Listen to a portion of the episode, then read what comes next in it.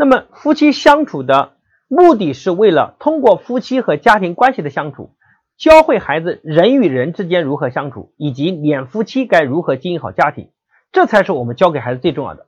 那么人与人之间相处哈，我们知道，就大家对人际关系、对人与人相处，大概有四个层次。我讲哪个四个层次哈？第一个层次就最低级的层次，叫二元对立。二元对立啊，我待会会解释。第二个上升一点，就是这个层次比二元对立上升一点，叫力求公平啊。再上升一个层次呢，就叫相对主义。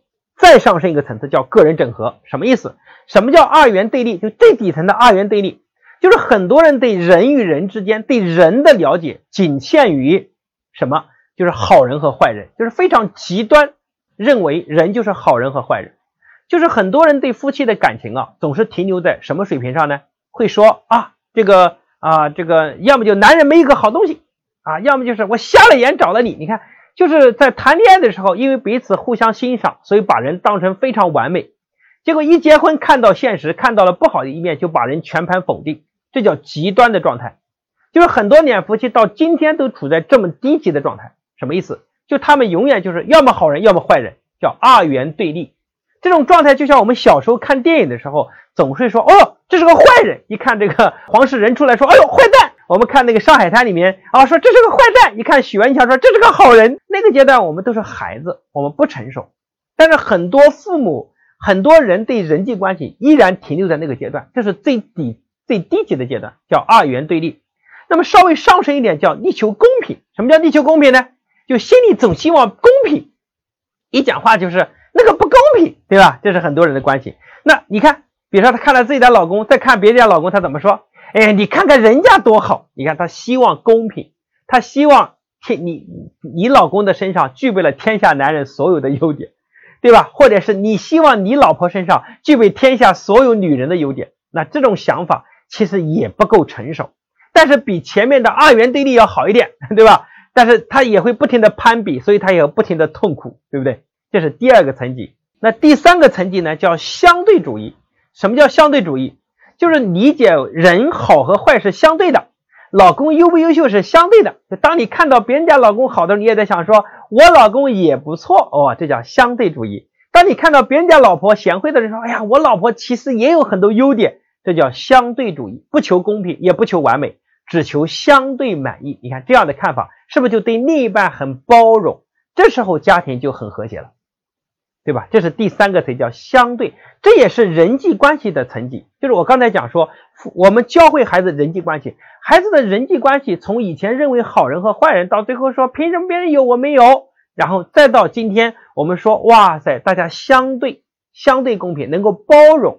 相信每个人都不是完美的，每个人也不是差到没有一点点优点，就叫相对公平，对吧？叫相对主义，叫包容。但是最高境界是什么？是个人整合。什么意思？就是我要把我身边所有人的资源要组合起来，共同干成一件事儿。我也不完美，他们也不完美，我们团结起来叫个人整合。这里面就叫真正的合作。所以夫妻关系到这个阶段，就需要发挥每个人的长项，互相弥补。这也是最高境界，第四个层级叫最高境界。所以各位，你们经营夫妻以及给孩子所展现的人际关系，那就会从极端到平衡，到包容，到最高境界就是合作，就是合作，就是两夫妻在一起就是为了合作的，对吧？比如说，各位，今天我创办一个公司，我身边找了两个人来我公司给我帮忙，请问我是一定要让那两个人跟我一样吗？还是这两个人来就是来弥补我的不足的，他们跟我就是不一样的。那当然要想把企业经营好，肯定要找两个人跟你不一样，他们能弥补你的短板，从而把这个团队变成一个非常棒的团队。所以我们一直讲说，没有完美的个人，只有完美的团队。那家庭两夫妻组合彼此就是互补的，你们俩就是不完美的，然后你们就是组建一个团队，这个团队组建好，带领这个团队共同努力，达成这个团队的成功。什么叫成功？就是孩子干得很优秀，孩子生活很幸福，孩子人生很圆满，我们就说，哎，我们两个团队干成功了。所以很多人注重事业，但是你事业是在外面组建团队，但是家庭就是个团队，所以你组建这个团队本身就是来弥补你的不足的，而不是来跟你一样的，对吗？所以当你这样想的时候，你就会冷静的想，我老公身上有什么优点，而我身上又有什么缺点。所以，当一个人看到自己的缺点，就会变得很冷静，就不会总是批斗别人。当你能看到别人的优点的时候，你就给予肯定和欣赏，这个状态是非常对的。所以呢，这就是我讲的这个夫妻相处的四个层级。最高的境界就是比很多人讲家庭幸福，其实是彼此包容和欣赏。但是最高的层级是把它变成事业的伙伴。